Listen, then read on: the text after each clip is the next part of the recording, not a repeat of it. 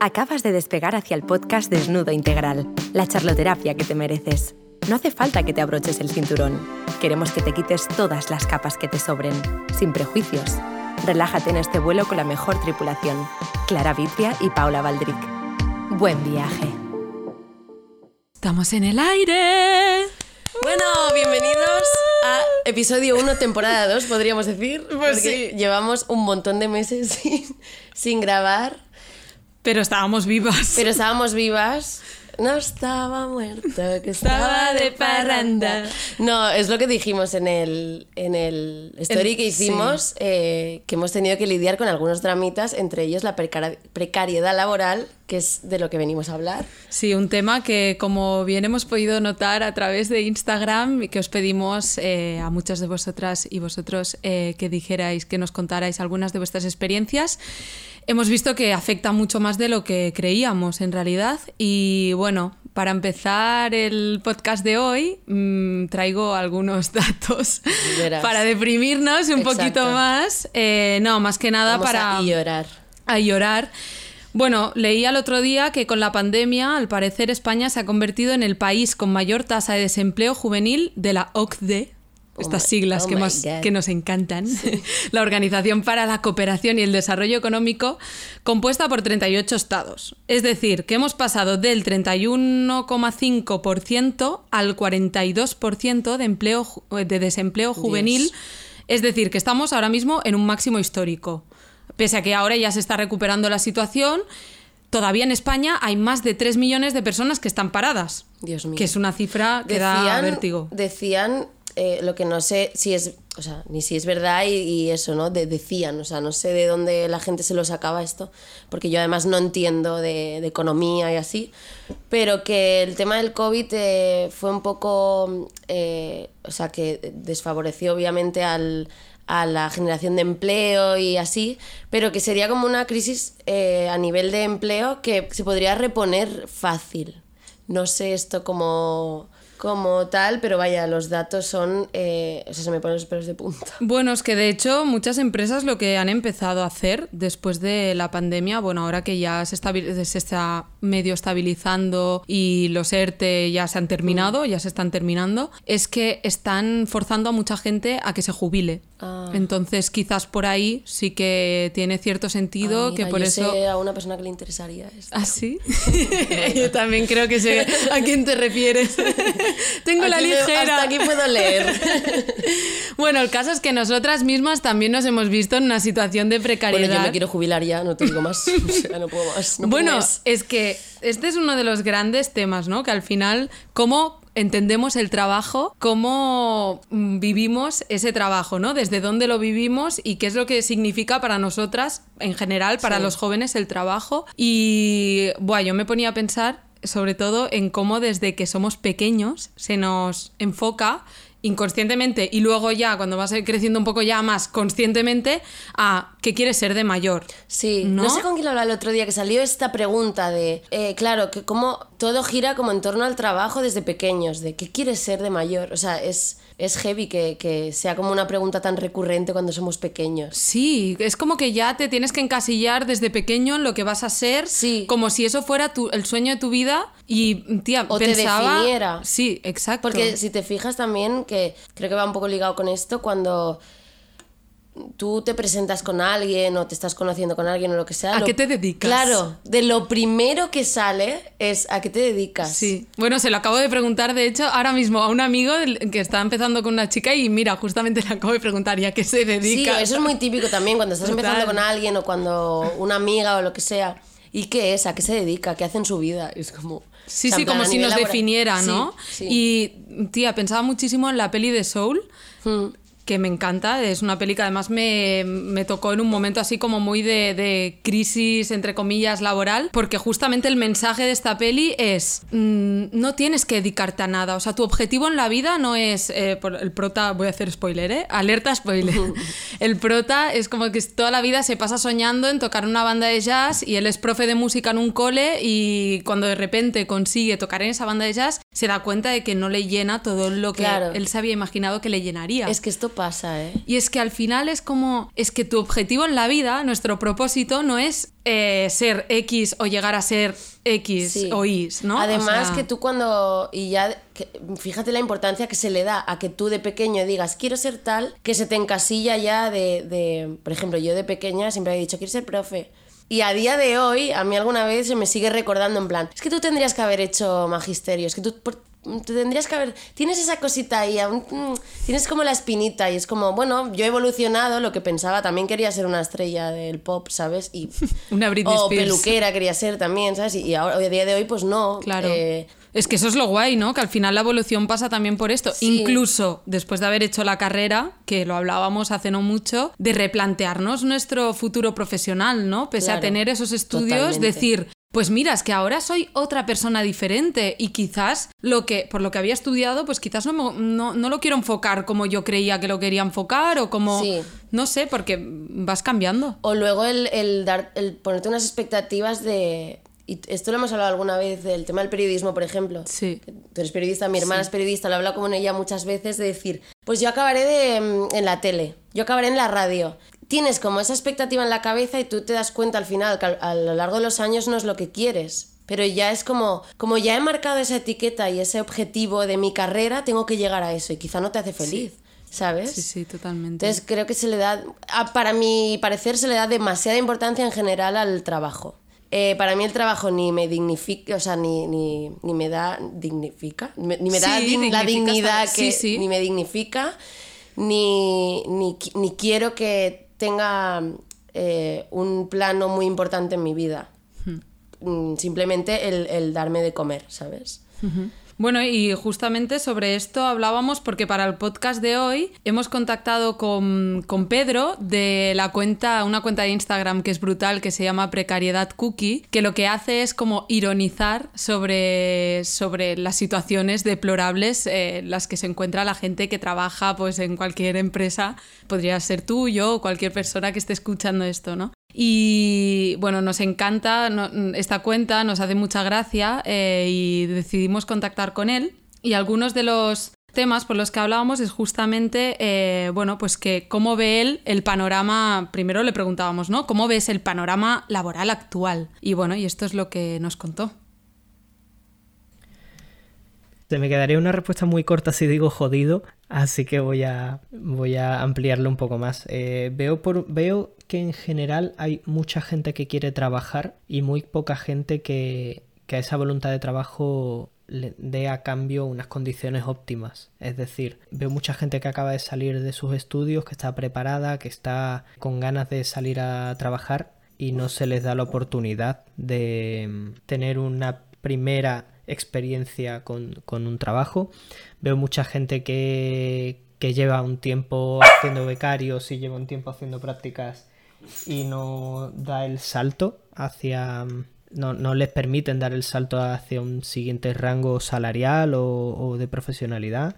Eh, veo mucho ese tipo de cosas, veo sueldos insuficientes, veo que, que es, es una obviedad, pero es que al final todo esto se acaba traduciendo en, en que lo que estás viendo todo el rato en titulares de periódicos es que la gente joven no quiere trabajar, la gente joven no quiere eh, hacer cosas y no es así, es que no se les está permitiendo, no se les está dando unas condiciones óptimas para que lo desarrollen. Así es como veo el panorama laboral actual, no digo que esto sea nuevo ni que sea eh, diferente de lo que ya había, pero desde luego es algo que tiene que cambiar.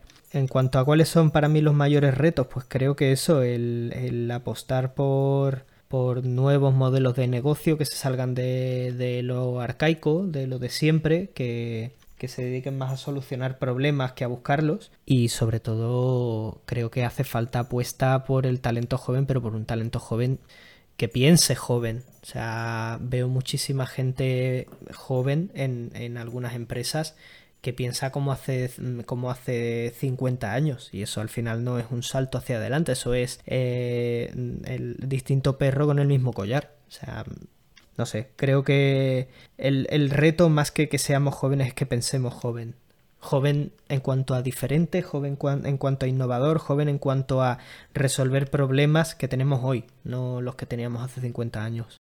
Brutal. Sí, nos gustó mucho lo de pensar joven. Sí.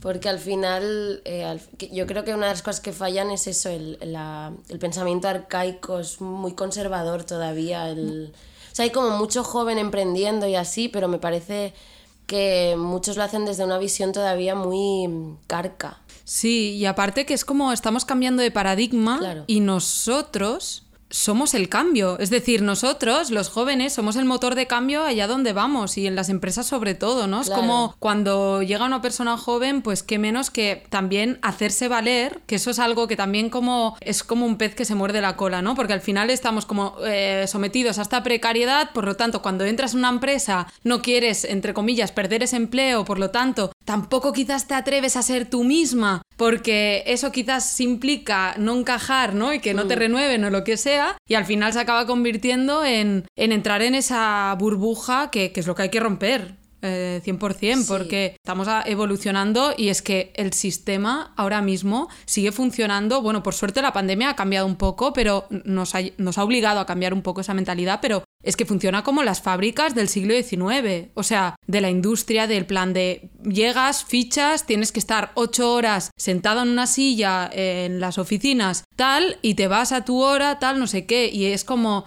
Están cambiando mil cosas a nuestro alrededor. Para empezar, todos tenemos móvil. Por lo tanto, desconectar Es imposible.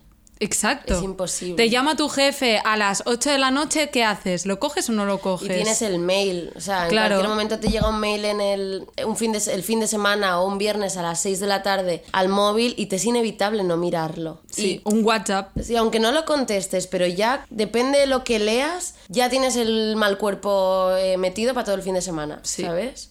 Sí, que eso es algo que también, nos, o sea, para mí está como en nuestro deber también como parar los pies, ¿sabes? O sea, es, es- Sí, es es fácil decirlo, ¿eh? claro. Pero, pero es como, yo es algo que también viví una experiencia así de un fin de semana, tipo que, que me habló un, un jefe y tal, y de hecho me quité lo del doble check en WhatsApp porque fue como, no quiero que vea que lo Mm. Claro. he leído porque no quiero estar conectada los fines de semana porque no es mi momento. Pero también creo que por suerte, eh, con la pandemia, pues con el hecho de eh, confinamiento, el teletrabajo y demás, como que también esto está empezando a calar un poco en las empresas y ya están empezando a cambiar el chip de, bueno, pues ahora estoy en casa porque tengo que hacer X recados, pues luego ya alargaré más tarde, ¿no? O sea, como ya, Ya. veo que empieza a moverse Sí, un poco igualmente a eso. mí me ha sorprendido con esto del, del teletrabajo y así, de empresas que, eh, porque claro, ahora se dice mucho de que eh, a raíz de esto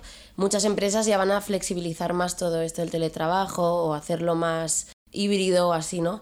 Pero me ha sorprendido empresas que parecen muy modernas o que no sé qué y que tienen un presencialismo y un... ¿Sabes? Que no, no, no, que lo de teletrabajar no lo... porque están obligados en ciertos momentos. Sí. Pero que si no es como, no, no, necesito que estés en la oficina. Es que falta un relevo generacional para mí en, todos los sentidos. Y luego eso, ¿no? Que la persona que lo releve, que no, que no se quede con esa herencia de esas eh, sinergias de trabajar de unas formas que ya no, ya no encajan porque estamos en otra era, ¿no? Entonces es como, em, ya, ya hemos demostrado que mm, se puede... que se puede hacerlo de este modo, ¿no? Que se puede Jolín, si se puede, además que es un lujo. o sea. es que, tía, aparte es que, es que necesitamos conciliar. Sí. Es que es más necesario que nunca, Sí. porque es que luego, si no, eh, salen perdiendo. Es que sí, me sale la vena quemada, ¿eh? Pero justamente No, es que de estamos esto, quemadas, o sí. sea, hay eso que es quejarse. sábado, es Además, sábado me y hace- no estamos tan Sí, quemadas. pero me hace mucha gracia el, bueno, no te puedes quejar. Coño, Claro, sí, tú tienes sí, curro, claro, es como, tienes curro, uf. tía, no te puedes quejar. Uf. Que sí, me tengo que quejar, si no, ¿qué? Es que al final es, el resumen es este, estamos aceptando unas condiciones eh, y una precariedad que no deberíamos aceptar. Pero como tienes trabajo, eres una privilegiada, pues no, no lo soy. Lo, o sea, lo siento, ¿vale? Sí. tengo trabajo y eso, pues bueno, sí, me va a facilitar eh, Llegar más a fin de ciertas- mes. Claro, vale, sí, mm, depende, pero sí, en general sí, ¿no? Un un poco ahogada, pero sí, puede llegar a fin de mes. Una persona que no trabaja, pues le puede costar más, lo que sea, vale. Pero, ¿me puedo quejar de las condiciones que tengo? Es que si no, no vamos a avanzar. Pero es que además para mí, o sea, para mí la reflexión también va por esta queja que es súper necesaria, más allá de las cuatro paredes de las oficinas X, esa queja también tiene que calar en esas oficinas. Quiero decir, el otro día leía esto salvando muchísimo las distancias porque esto ya es como un nivel muy, mm, bueno, de peña muy rica, ¿vale? Pero Scarlett Johansson, eh, con el tema de la última peli que ha sacado de la viuda negra, al parecer ha demandado a Disney porque ella había firmado un contrato al principio con Disney eh, de que esta peli se iba a estrenar en los cines y que entonces dependiendo de la taquilla ella se llevaría un X por ciento de, de la facturación, ¿vale? Ento- más allá de, de su ingreso fijo, de lo que le hayan pagado tal. Millones y millones, ¿eh? Hablamos, Ya, no, ya. o sea, no estamos en eso.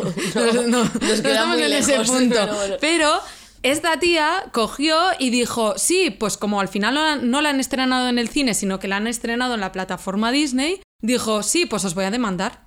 O sea, por, mi, por mis ovarios, ¿sabes? De, pues ole ella, porque se ha hecho valer. Y ella misma reconocía, dice, en otro momento de mi vida no lo hubiese hecho porque me sentía empequeñecida, porque sentía que si no, no me iban a contratar en ningún otro sitio, tal. Pero creo que esa actitud que ella tiene desde su privilegio a Sí, todos los niveles es una actitud que debemos cosechar también. mm, Sí, en cada uno, claro, cada uno a sus, en su situación, en su contexto, Exacto. pero es verdad que hay que decir las cosas. O sea, tenemos también un miedo a, a decir las cosas o a pedir más o a así. Uf, lo de pedir. Es que ahí hay un tabú Sí. con lo de un aumento de sueldo. Bueno, Bueno. Pero a mí lo que me ha pasado muchas veces es que, eh, claro, yo, yo al final me, me veo un poco novata en este sentido porque eh, no llevo tantos años trabajando. Y entonces son cosas que voy aprendiendo, ¿no? Y yo ahora, hace poco, en situaciones que me he tenido que, que enfrentar de, pues, pedir un poco lo que yo creía que me merecía, me ha costado, o sea, de tener, de estar nerviosísima antes de esa llamada, de decir, es que mi pensamiento primero era, te van a pensar que dónde va esta tía, qué hace esta tía pidiéndome esto, qué hace esta tía no sé qué es y tal. Y al final, por suerte también, no sé, pero la respuesta ha sido buena. Quiero decir, hay que hacerlo. O sea, el no lo tienes, pero hay que hacerlo porque al final es, es verdad que no solo depende de nosotros porque vivimos en un sistema y es muy difícil eh, atacar ahí, ¿no? Pero, coño, pero hay que hacerlo, sí que hay que quejarse. Bueno, es que en, en los pasos individuales está la colectividad, Sí. ¿no? O sea, al final, si cada uno, si tú lo haces y me lo explicas, me contagias, ¿no? O sea, al final todos nos vamos empoderando los unos a los Sí. otros para al final, pues, pues salir de esta situación. es un poco lo que porque decías tú de hacerse valer. Claro, O sea, es que tenemos un talento, pero que muchas veces es como nos vemos también por, por, por cómo está el sistema educativo, ¿no? Pero que nos creemos que salimos de la carrera y es como, ay, pero no sé nada y qué voy a aportar yo aquí y Mm. tal y cual. Y es como, pues no, porque justamente cuando tú llegues a una empresa donde la gran mayoría lleva ahí quizás 15, 20 años, cuando de repente llegas tú con nuevas miradas, con nuevas ideas, con nuevo de todo, la gente esto, joder, es un punto fuerte mm, mm, a Sí, sí. valorar, ¿no? Y que... Y se valora. Sí, O sea, realmente se valora. O sea, yo lo, yo lo noto eso en, el, en este último curro que tengo, el del- que desde el principio puse como un poco, no a mis condiciones, pero sí decir, por aquí no voy a pasar, tal, ¿no? Y yo creo, tengo la sensación, o por lo menos lo quiero pensar a mí, o por lo menos para mí misma, me está sirviendo mucho. Claro. Y, y, creo que es un punto a, a favor, sí, a, a que te valoren como trabajador también. Sí. Sí, sí, yo también lo he hecho en este caso y la verdad que también, al final es como, pues quiero negociar, negociemos porque yo aporto mucho y siento que Claro. aporto, por lo tanto, si vosotros realmente me queréis aquí, pues vale, yo voy a poner sobre la mesa mis condiciones porque no quiero, eh, no quiero sentirme explotada. Claro. Además, al final siempre es una sensación de que le estás haciendo un favor. O sea, Sí. ¿no? Sí. De que le le estás haciendo un favor. Y es, es como. No, al revés, al revés, perdón, que te están Ah, que haciendo te- un claro, que favor. te están claro, haciendo- un claro, favor, y al claro. final es como. No, no, el favor. O sea, yo te estoy dando mi, mi tiempo, mis recursos y mi talento. O sea, el favor te lo estoy haciendo yo a ti. Sí. Entonces, negociemos condiciones. Yo merezco esto y valgo esto. Sí, total. no lo que tú me digas. Total. Y de este audio que estábamos escuchando ahora de Pedro, que por cierto nos encanta su perrito turco. Ay, sí, se cuela, nos Sí. encanta que, que aporte también. Sí, tenemos a Pipo aquí también, pero está muy dormido. Sí, está dormido y está cansado. Le suda lo que hablamos. No entiende qué suerte tiene de verdad. Ya, ¿eh? a veces sí, la verdad. Honesto. Sí, además viviendo tan en el presente. Ay, Sí. Amo.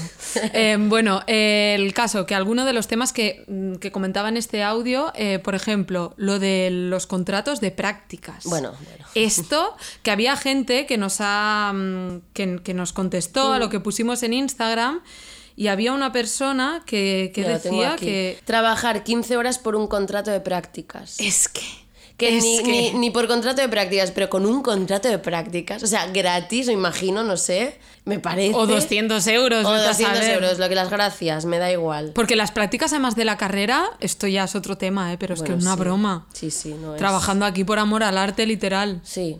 Y luego no sé quién me explicaba, em, no me acuerdo, pero una persona que trabajó, que solo hacen mucho, trabajó como el periodo este de seis meses de prácticas, entonces cuando le tenían que hacer el contrato fijo, la echaron. ¿Vale? La echaron y al cabo de unos meses, los que consideraron ellos que eran suficientes como para que esa persona luego pudiera acceder, le volvieron a, a contactar para que volvi- volviera de prácticas a ese mismo sitio. Sí. En plan, eh, ¿de qué vas? ¿Lo O- aceptó? no, es que no me acuerdo ni quién me lo dijo ni qué, qué pasó al final. Yo creo que no. Creo Esperemos, que no, esperemos, esperemos, que no. favor. Y luego, pues, pues, gen- pues esto, gente que luego te, te o gente, empresas que luego te, pues te alargan seis meses más y luego te echan al año porque no te van a contratar. Eh, O contratos temporales. bueno, lo de los contratos alargan. temporales, sí.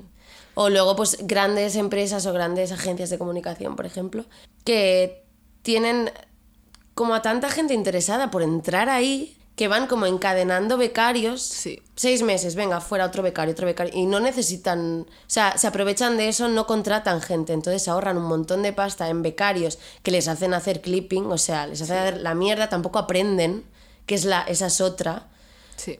que a ti también te prometen en prácticas, no, vas a aprender un montón y luego o te hacen hacer cosas que no, no tienen nada que ver con lo que has estudiado o lo que vas a aprender supuestamente ahí, o, ¿sabes? Mil movidas de estas que es para llorar. Sí. Bueno, ya que estamos aquí modo lloranding, em, algunos de los bueno, vamos a decir nombres propios, ¿eh? Pero Sí. algunas de algunas de las empresas, Nos da igual. algunas de las aportaciones que habéis hecho en aquí en, en Instagram, en lo que pusimos, pues gente que decía, por ejemplo, que trabajar en Stradivarius con dos jefas que ridiculizan a sus empresa, a sus empleados.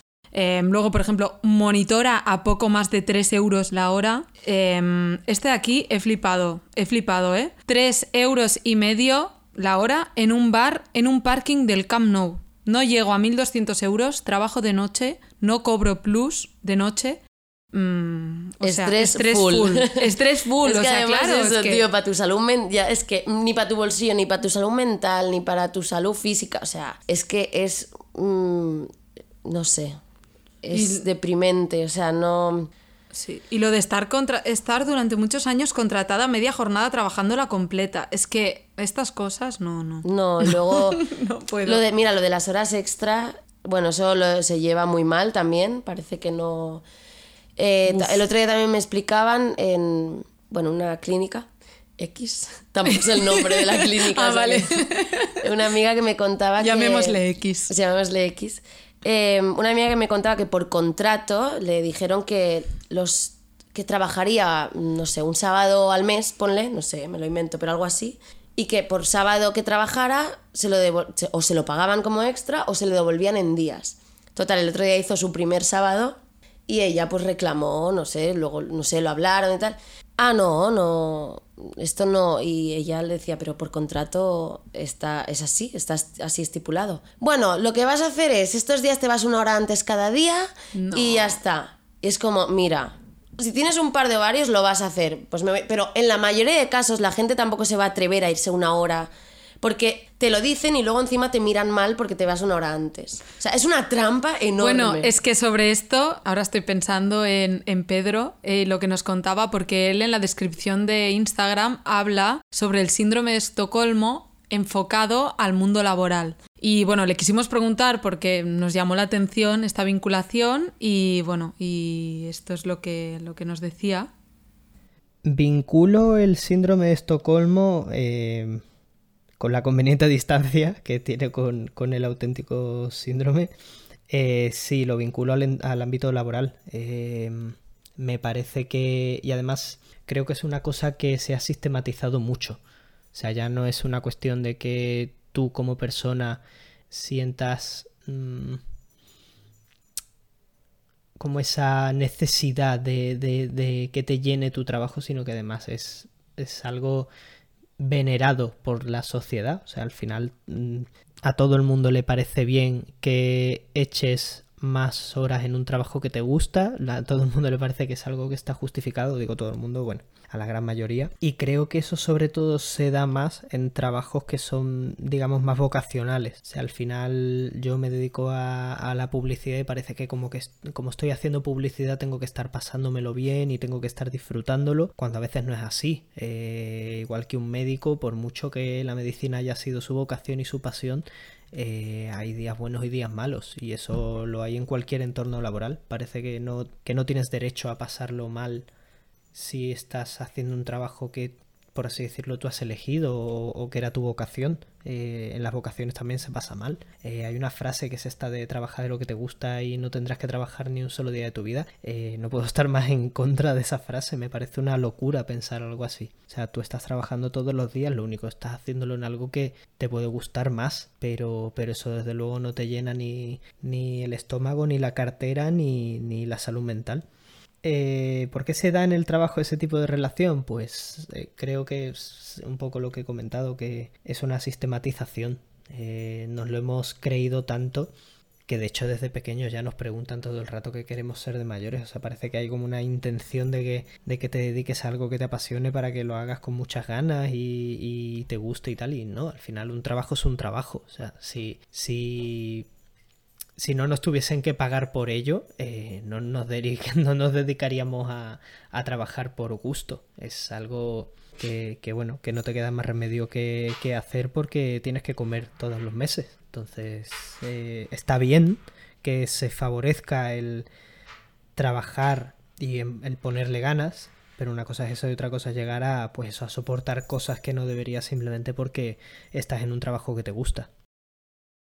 Tía, pensaba mientras él estaba hablando, ¿sabes eh, esos vídeos que, que bueno, a mí me aparecen mucho de publicidad eh, en YouTube de típico tío que hace ya sé por dónde vas. Aquí estoy con mi ordenador en una playa de Cancún, ¿sabes? Que porque puedo trabajar cuando trabajas de lo que realmente te, gusta, eres dueño de tu vida y puedes trabajar desde donde quieras, ganando y trading, ya lo mezclan con el trading y tal, no sé qué, es como Para mí está como mega romantizado el tema de trabajar de lo que te guste. O sea, es lo que decía Pedro, al final es un trabajo. O sea, de hecho yo sé, bueno, he hablado con alguna persona que, que, que cree que, o sea, nunca trabajaría de lo que le gusta porque al final ese hobby se convertiría en un trabajo y es lo que no quieres. Bueno, a mí es lo que me, a mí me pasó en el anterior trabajo, yo llevaba la sección de cultura y mm, lo que me pasaba es que, claro, yo iba a conciertos, iba a, ver obras, iba, iba bueno, a, a todo lo que yo quisiera, porque me acreditaba y tal, iba a cubrirlo. Claro, todo el mundo era como, joder, Paula, pero si tú no haces nada, ¿sabes? Es como si tú vas a pasártelo bien, tal, y al final, que es justo lo que comentabas, me pasó eso, que lo que realmente amaba, como cuando además, cuando llegaba a esa obra de teatro X o a ese concierto, ya estaba cansada porque había trabajado. O sea, claro, era como... Era aparte. Claro, como eso era algo guay ¿no? Era como, primero tienes que hacer mugre, ¿no? Y luego ya te puedes permitir el lujo de ir a algo guay, cuando en realidad lo, lo guay era mi trabajo en sí. Pero cuando iba, claro, la segunda parte de todo esto es que yo llegaba a mi casa como a las diez y media y me tenía que poner a escribir la crónica. O sea, me tenía que poner, venga a volcar, tal, total, que terminaba a la una de la madrugada. O sea, que no era. Mm, y eso no te lo pagaban, además. Bueno, claro, no, y encima es que Claro, tú ya vas con otra mentalidad cuando vas a un concierto. No, claro, no vas relajada claro, para disfrutar, estás no, trabajando. Estoy currando y de hecho muchas veces me iba a conciertos sola, claro, porque me daban una acreditación y, nadie de mi entorno se había comprado una entrada, por lo tanto. Que no es lo mismo que si te vas con unos colegas de festival, a vas tú sola a, a currar. Total. Y no es lo mismo. Total. Y no es lo mismo. Pero como también toda la gente de mi alrededor era como, bueno, pero es guay, ¿no? Y, lo tienes que vivir como guay, no te quejes porque estás súper guapo. También te diré que a mí, lo que a mí me pasa, ¿eh? De todos los curros, bueno, todos no, pero como muchos de los curros de, de, mis amigos me dan como envidia porque pienso que son súper guays. Y luego, porque lo, tú lo ves desde un prisma de, yo veo lo negativo del mío y por tanto el del otro lo veo como súper guay porque no estoy dentro y no veo la mierda que hay, porque yo creo que en todos los curros hay mucha mierda.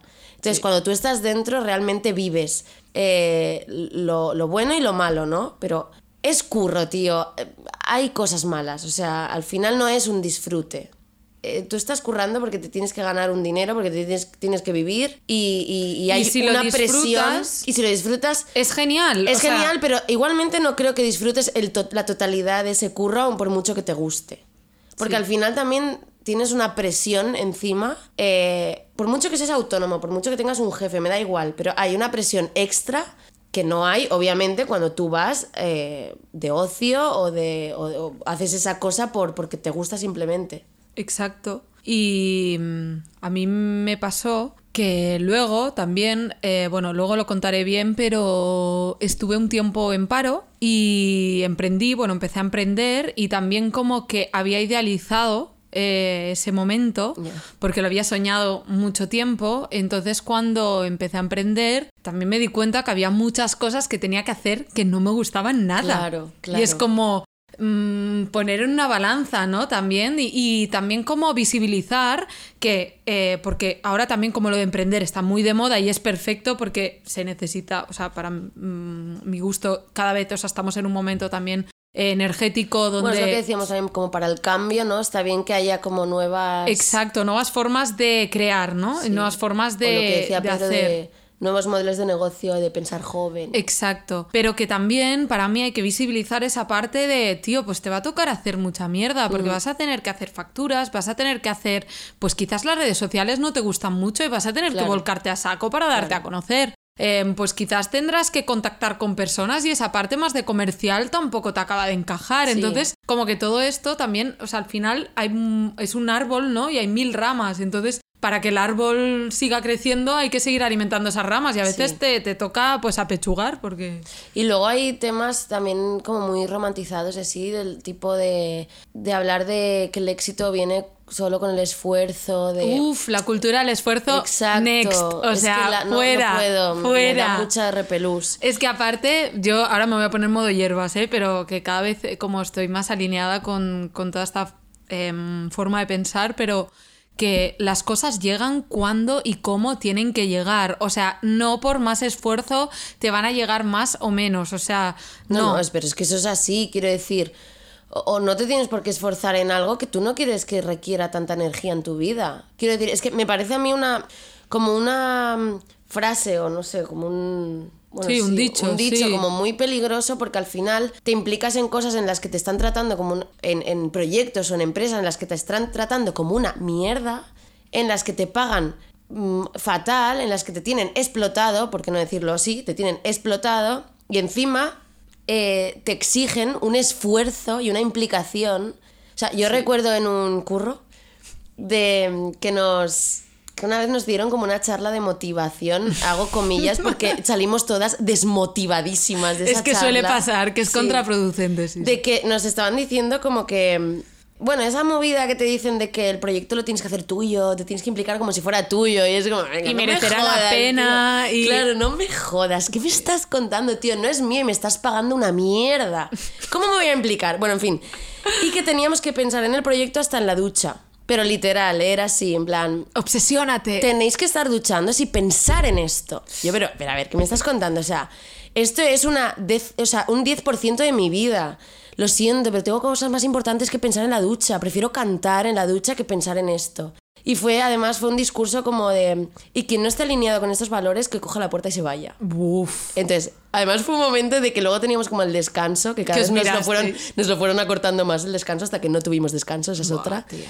De, de irnos todas como calladas a tomar el café, de decir, ¿qué, qué acaba de pasar? O sea, ¿en serio nos están pidiendo esto? Ya de decir, em, cojo la puerta y me Y voy. que la misma persona que nos estaba diciendo esto un día le escuchamos diciendo, o sea, de Strangis, claro, con la mierda que les pagamos. Claro, es que entonces es como, a ver, y, y me estás pidiendo que me implique, de verdad. No, lo siento, pero no me voy a implicar. Y de hecho a mí me pasó que cada vez tenía menos ganas de implicarme, pero a nivel de, no, no es que no, no me voy a mover un dedo, lo siento, no puedo. No, es que al final es lo que favor, consiguen. o sea, es lo que consiguen con este tipo tanto de, de comentarios como de actitudes, porque al final también el lenguaje no verbal dice mucho y Bueno, sí. lo ves y lo, not- lo percibes, la energía que hay en los lugares, o sea, se nota, tío, y cuando están del rollo pidiéndote, venga, un esfuerzo más, venga, el último sprint, venga, tal, es como, em, no, ya, ya estoy dando suficiente Claro, y doy. Y también es como, también plantearnos, ¿no? Como cuando te piden este esfuerzo y tal, y ya está reventado y la gran mayoría de la plantilla está encima quemada, dices, tío, ¿desde dónde estoy dando, no? O sea, ¿desde qué lugar de mí? O sea, estoy dando como la, la birria que me queda ya de, de, de- de Sí, toda mi energía, por lo tanto, em, es que prefiero no darlo, porque para, para hacerlo así, pues mira, quizás Claro, mejor... exacto, es que se te, se te pasan las ganas. Quiero decir, al final, eh, yo ya te digo, por mi forma de ser, no, no creo que me implique nunca en un proyecto que no es mío como si fuera mío, porque no me apetece, o sea, no es mi. No, es, no sé, no es mi manera de hacer, ni lo va a ser nunca, ni creo que lo merezca. Bueno, en fin. Eh, es que me pongo mala, de verdad. Yo con esto del curro me pongo muy mala, pero bueno. Eh, y no sé, me- ya se me ha ido la olla. Pero bueno, eso, que, que no, tío, que, que hay que dar, obviamente hay que ser, pues bueno, responsable en tu trabajo, hacer tu trabajo, pero mm, no hace falta dar más de lo que das. Si tú haces tu trabajo, lo cumples eh, y ya está. O sea, Y que lo que des sea por ti. O sea, quiero decir, que no lo hagas porque quieres quedar bien con X, quieres quedar bien con tu jefe, de Ya. no sé qué, quedar bien. No, que sea también como un. O sea, yo lo que intento, ¿no? Eh, es tipo mm, sentir que lo que hago tiene un sentido. Entonces. En ese sentido, yo me voy, a, me voy a implicar porque quiero que esto que estoy haciendo salga bien y también por mi forma de ser es como cuando hago las cosas quiero que salgan bien. También es un tema de autoexigencia que me, traba- que me Sí, intento sí. trabajar, ¿no? Pero, Sí, sí, sí. pero que, em, que sea también por ti, es decir, ser un poco más utilitaristas con el trabajo y decir, ¿qué es lo que me va a aportar a mí aquí? Por lo tanto, punto número uno, si voy a estar quemada, voy a intentar cambiar esto, porque tampoco no ayuda, porque a veces también en las empresas se crea un ambiente como tan de, eh, quema- de todo el mundo tan quemado que todavía te desmotiva más. A mí me ha pasado en algunos curros del plan, buah, tío, o sea, no, no, no puedo ni estar tomando el café con gente porque es como, no, no quiero contagiarme del mal rollo. ¿sabes? Es como intentar, bueno, pues dentro de lo posible, eh, pues entender el por qué estás ahí ahora mismo, ¿no? Y saber que, pues mira, si va a ser temporal porque voy a estar aquí X meses o voy a estar, o igual es un contrato indefinido, pero no quiero que sea el trabajo de mi vida, pero bueno, pues entender mm, qué te puedo aportar a ti, ¿sabes? Como mm, em, no pensar tanto en el quedar bien, en lo que va a significar para mi currículum, en tal, todas estas cosas externas que en realidad no aportan nada a nadie y, mm, y solo nos hacen empequeñecernos. No sé, yo lo veo cada vez más así. Sí, a ver, yo creo que también hay una presión porque luego está el perfil de empleado que lo da todo por esa empresa, ¿no? Sí. Por mucho pues, muchos, que, sí, que sí. viva una precariedad laboral y unas condiciones de mierda y un tal, yo creo que o sea, hay mucha gente como que se desvive. Entonces creo que ahí hay una presión, o sea, por parte como de esta gente y del sistema, ¿no? Que es, no- es un poco todo. Eh, pero de que yo muchas veces me he planteado, porque yo hablo de esto, de que no me quiero implicar más de la cuenta y demás, pero a la vez, o sea, quiero decir, mi, mi curro lo quiero hacer bien, o sea, al final también tengo un punto de autoexigencia, decir tal, y lo paso muy mal cuando creo que o algo lo he hecho mal o hay un error o no sé qué. Y muchas veces pienso fríamente y piensas, ¿qué pasaría en mi vida si yo fallo en esto? Nada. Nada, absolutamente nada. ¿Qué o sea, o sea, Sí, hay que damos más, claro, le damos más importancia de la que tiene en tu vida, de la que tendría que tener a mi forma de Sí, ver, no sé. sí, es decir, sí. no pasa nada porque falles, es un curro. mm, que, que, mm, a ver, depende del cargo que tengas y demás, de que si depende de ti... em, La vida de alguien. la vi- bueno, obviamente. No, pero que en di- nuestros casos no en es nuestros el casos caso. no es el caso. Mi- Mira, es que con esto voy a hacer perder dinero. Pues mira, lo siento, pero tienes mucha pasta. Porque pierdas no sé cuántos no te va a pasar nada. Pero es como una presión de decir, no puedo fallar en esto porque lo que decía antes, que hay una sensación de que el trabajo dignifique y te defina. Que no, que no, no- yo lo pienso fríamente y no, no es real. O sea, yo ahí en esos momentos me relajo un poco de decir, Clara, es curro. Ya está, o sea, lo que te importa en tu vida lo tienes fuera del curro, lo tienes en tu vida personal. El curro es curro, punto. pero que para mí el problema está en que hay mucha gente que tiene miedo a perder el curro. Sí. Y, hay muchos casos, y casos. Lo entiendo Claro, perfectamente. 100%. Pero bueno, voy a contar un poco lo que me pasó cuando me quedé en paro. Em, bueno, mi empresa me notificó que ya no podía seguir y tal, pero no, no era por mí, sino simplemente por un tema de, de la plaza y demás.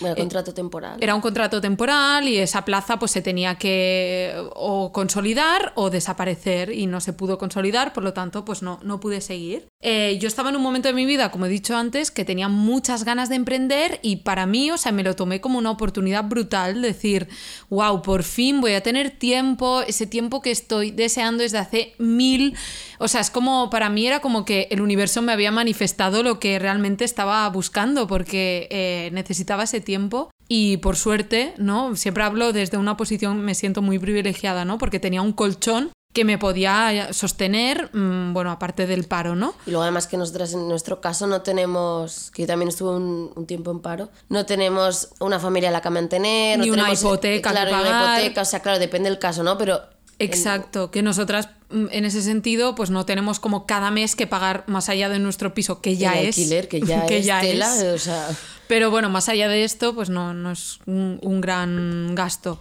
Entonces, bueno, cuando... responsabilidad más que gasto, ¿no? Claro, sí, responsabilidad, exacto, Sí. sí. Eh, entonces empecé a contar a la gente de mi curro la, la situación, ¿vale? Y la gente, o sea, flipé con la reacción. Era como, bueno, a, to- a todo el mundo le daba mucha pena y tal, ¿no? Pero ya la palabra pena era como, Sí. pena, Mm, bueno, es una palabra que además como que estoy intentando como alejar de mi vida, ¿no? Pero eh, era como, y la primera pregunta, ¿y ya tienes algo buscado? O sea, era como, em, ¿qué vas a hacer? ¿Qué vas a hacer ahora? ¿No? Es como, eh, y yo todo el rato decía del plan, pues primero de todo, parar. O sea, paro, claro, voy a parar. Es que es necesario, o sea. Tías, que para mí era tan una oportunidad tan heavy Sí. De nunca tenemos tiempo para parar, porque eh, se nos ha marcado de tienes que estudiar la carrera, luego un máster, luego, o, o si, si puedes, un máster, eh, y luego ponte a currar. Y encadenar curros. encadenar. encadenar. Y es como, o sea, yo lo estaba viendo como una oportunidad, pero para mucha gente, y eso también me hizo reflexionar, ¿no? Como para mucha gente era un puto fracaso, Sí, sí, ¿no? sí. Tipo, hostias, qué putada. Se queda en el paro, ¿qué Mm. va a hacer ahora? Y, mm, y bueno, y todo esto también para mí, o sea, este proceso, pese a que yo tenía muchas ganas de parar, para mí también fue como todo un tema de aprendizaje, de romper con un montón Mm. de creencias limitantes, porque la palabra paro, o sea, tipo, mm, yo que me considero una persona em, con mucho talento, eh, con mucho que aportar y tal, de repente decir... Estoy Estoy, en paro". paro, ¿no? Que siempre se ha asociado, que eso es algo que también Tiene una hay que connotación muy cambiar. negativa. Claro, es como tiene una connotación de o el paro un nini, Hmm. ¿no? O el paro es que es una persona que no tiene ganas de hacer nada. Sí. Y es como, y claro, para mí también fue como romper con esto, también como hacerle entender a mis padres, ¿no? Cómo yo lo sí, vivía. claro. Del plan, no, es que para mí es genial este Claro. momento. Y es un momento como- para mí para reflexionar, para ver lo que quiero, lo que no. A mí con el paro me pasó también de decir, porque además justo con mi paro es cuando empezamos con desnudo integral y así me fue Sí. muy bien porque tenía como mucho más tiempo para algo que no me iba a dar dinero, pero que me gustaba mucho dedicarle tiempo. Entonces fue como, eh, tenía como esa presión de decir, tía, tienes que encontrar un curro, no sé qué, además, bueno, pues eso, ¿no? Lo de la- eh, hablamos, justamente que hablamos de la precariedad laboral, buscar curros muy deprimente porque no encuentras, no encuentras algo que se ajuste a ti, que sean las condiciones que sean buenas, que sean dignas. Eh, entonces, claro, es un momento en el que en parte estás muy a gusto porque necesitabas ese parón para hacerte preguntas, para saber qué quieres, qué no, por dónde ir, por dónde tirar, pero a la vez es como eh, uf, mm, ¿qué va a pensar la gente? Mis padres se van a pensar que me estoy tocando la chirla. Eh, em, entonces, es, pero, y es verdad que esto lo hablamos tú y yo cuando, Sí.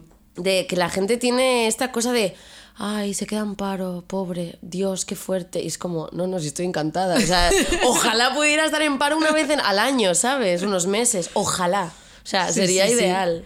No, es que sería necesario en realidad, porque mm, bueno, aparte de que para mí sería muy regenerador en las empresas, porque hay gente que lleva ahí no sé cuántos años anquilosada y es como, tío, necesitas un poco de parar, de eh, darle rienda suelta a tu creatividad, de, no sé, nuevas ideas, nuevas mentes, nueva forma de mirar. Aparte de esto, es que sería como, mm, bueno, un momento muy de, de- bueno, de, si lo aprovecháramos bien, ¿no? De, de mirar hacia adentro. Sí.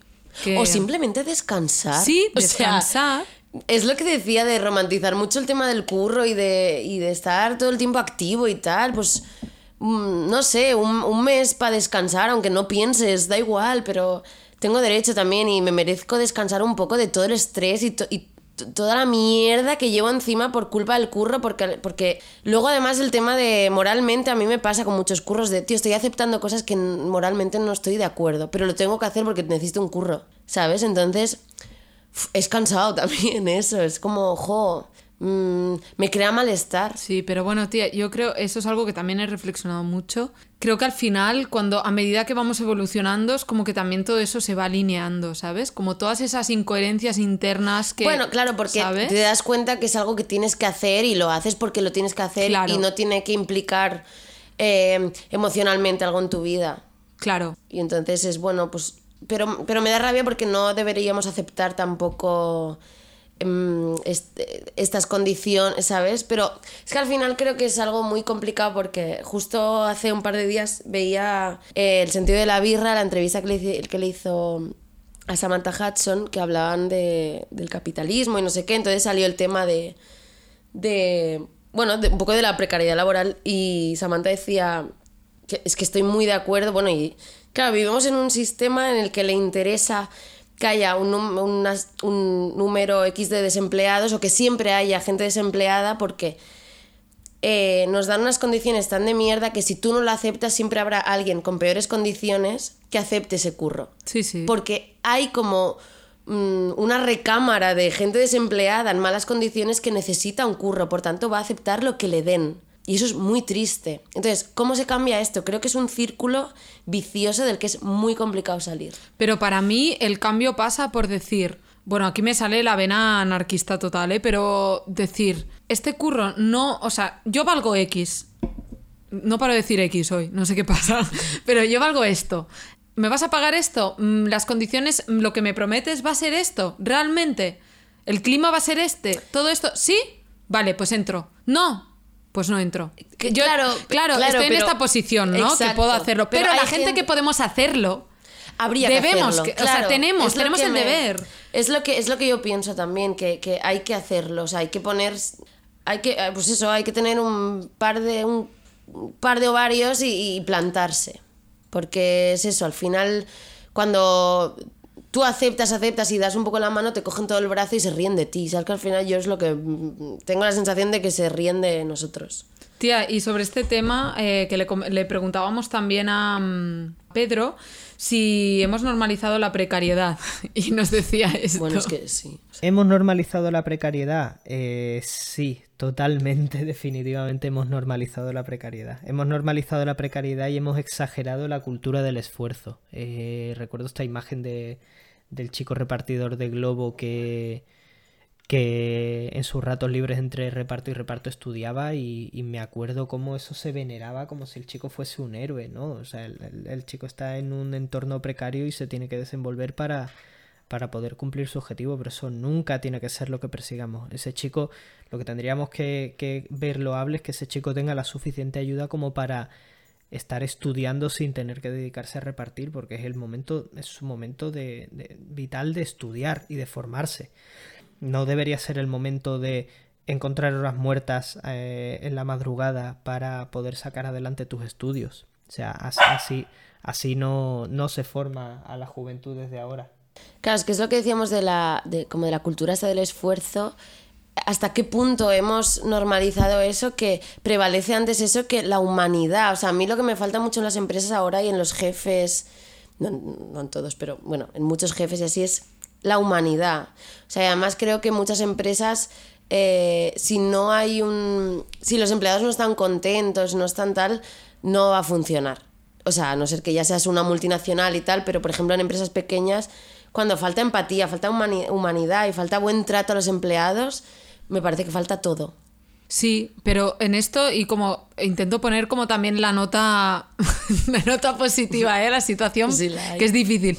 Pero eh, creo que aquí también nosotras tenemos un rol importante. Quiero decir, algo que yo me intento trabajar es, ahora mismo estoy viviendo la situación que estoy viviendo, ¿no? Y la voy a vivir de la mejor manera que sé y posible, ¿no? Entonces, en la medida de lo que yo puedo, voy a ser eh, amable con la gente, voy a intentar aportar lo mejor de mí misma, o sea, voy a ser cariñosa porque lo soy en mi intimidad, por lo tanto, también lo voy a ser en mi trabajo, ¿no? Pero... em, O no. no bueno, qué, no, sea, pero con gente con la que con Bueno, gente con con la que, conectas feeling, o sí, sí, ser, claro. ser amable me sale de natural. es Entonces, tema- perdón, es que me vienen temas como que me... El tema, por ejemplo, de, perdón, ¿eh? que te he No, cortado. tranqui, tranqui, el no. tema este de tener que hacer amigos en el curro, tener uy, que... somos tu familia. ¡Ah! No puedo, no puedo. En plan, tío. O que cuando teletrabajas, en plan, jo, pero entonces no socializas, tío. Que tengo muchos amigos. O sea, quiero decir, mm, que me llevo bien con gente del curro. Oye, de puta madre. Que no, es que es curro. O sea. eh, O, o, no sé, muchas empresas que hacen como team buildings Sí. eh, ridículos, porque hay muchos ridículos. Pero nos alargaríamos mucho, pero podría contar cosas ridículas. O sea, decir, eh, tierra trágame. Entonces, bueno, es que me ha venido esto y lo tenía que soltar también. No, no, tranqui, tía. No, simplemente esto, que yo en la medida de lo que, mm, de lo que puedo, pues siento que intento humanizar lo que hago de, de la mayor manera posible. O sea, pero también es como una posición que me beneficia, que beneficia a los demás, pero que también me beneficia a mí, porque al final yo he estado mucho tiempo como súper ofuscada, muy quemada, tal, no sé qué, yendo al curro como muy tal, y al final es como, tío, o sea, la peor persona que lo pasa soy yo misma. Y no me voy a retroalimentar con esto, tío, porque luego la mierda me la llevo yo a casa. Sí. Y no quiero, o sea, quiero trabajar mi mente para cuando sea mi hora de irme, desconectar y estoy fuera y estar de, de buen rollo. Y cuando esté en el curro, estar de buen rollo. No puedo, no puedo controlar algo. Ey, pues no puedo. Es que Claro, exacto. no soy Dios, Claro, ¿sabes? exacto. No- Yo creo que relajarse en este sentido, o sea, creo que es importante intentar, ya dada la situación, pues llevarla de la mejor manera posible, pero no caer en el conformismo, o sea, no hay que conformarse Exacto. y hay que pues, luchar por, por una, un- una situación laboral digna, tío, y, y- y Sí. eso. Y, y- y luchar por lo que creemos que merecemos, y ya Sí, está. empoderarnos, eh, que es un verbo que utilizamos mucho en el Claro. podcast, pero es que es un verbo que no. mm, Bueno, yo me siento cada vez como resueno muchísimo con este verbo, ¿no? Pero al final es eso, es decir, por aquí sí, por aquí no. Y. Bueno, es que ahora que estaba mirando como la parte de los libros, entrevisté justamente a ese tío, a Roberto Fusté. eh, el libro este se llama The Value Holder, ¿vale? Es un, es un tío que contaba que lo importante al final de un trabajador, tía, muy fuerte que, me haya, que haya caído en esto ahora mismo, ¿eh? pero eh, lo importante de un trabajador al final es el valor, es tu valor, ¿no? Entonces, cuando tú realmente crees en tu valor, te lo vas a llevar donde tú creas, o sea, donde tú quieras, porque es, o sea, es como algo que es tuyo, es único, porque todos y todas somos únicas. Por lo tanto, ese valor que tú tienes cuando conectas con ese talento, que si desde pequeños nos enseñaran Bueno, realmente es a conectar con el talento y no a conectar con qué quieres ser de mayor, pues que igual cuando llegáramos a- al mundo laboral ya estaríamos como más conscientes, ya seríamos más conscientes de qué podemos aportar y qué no, y al final eso te lo llevas porque es tuyo, es eres tú. Entonces, allá donde vayas, vas a aportar.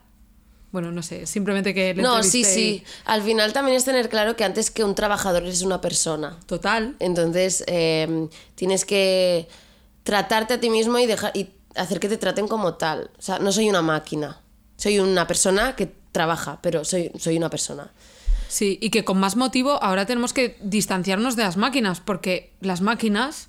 Nos van a quitar el trabajo. Claro, exacto, es como, em, no soy una máquina, puedo aportar otras cosas que una máquina no puede, por lo tanto, ¿cuáles son esas cosas que puedo Pero claro, si ya desde la empresa, desde, desde, al- desde el- la alta jerarquía, no lo valoran como persona. en Pues entonces no tienes que estar ahí next, ya, ya. otro sitio. Exacto, como las relaciones. Sí, Total. Yo para, para concluir, o bueno, que Sí, sí, quería, porque lleva- es que este tema, uf, bueno, es que podríamos uf. seguir eh, dos horas más. tres horas, ¿eh? Sí, eh, pues quería como contar como dos anécdotas reales, porque parecen surrealistas, pero son reales, como para resumir un poco lo que es la re- precariedad laboral.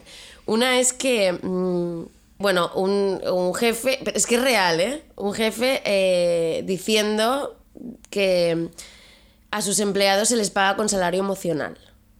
En plan, como Oh. para justificar el... Estos nuevos términos. Bueno, no- bueno, pero es que además es como te estás riendo en mi puta cara, tío. ¿Qué me estás contando? O sea, no me hables de salario emocional, a mí págame con dinero. O sea, sí, que esto no me paga es el, como el piso. Claro, es como diciendo, mm, como para justificar un poco el bajo salario que te pago, que sepas que aquí es que los empleados están muy contentos con el salario emocional que les damos. ¿Y, qué- y a qué se refería con salario? A que, a que, no, claro, yo no, no, no te voy a pagar más porque la gente está muy contenta, está feliz aquí, está... Hay buen ambiente, Hay un buen ¿no? ambiente, les tratamos bien. Me la suda, tío, págame. O sea, eh, mm, ¿sabes? Me pagas 900 euros, pero tengo que estar contenta con el salario emocional. O sea, ¿qué coño de término es ese de mierda? Es, es que... Lamentable. Claro, es lamentable. Y además que me da rabia que mucha gente caiga en, es- en esas redes, ¿sabes? De decir, ay, es verdad, qué guay, qué guay trabajar aquí, nos dan un salario emocional.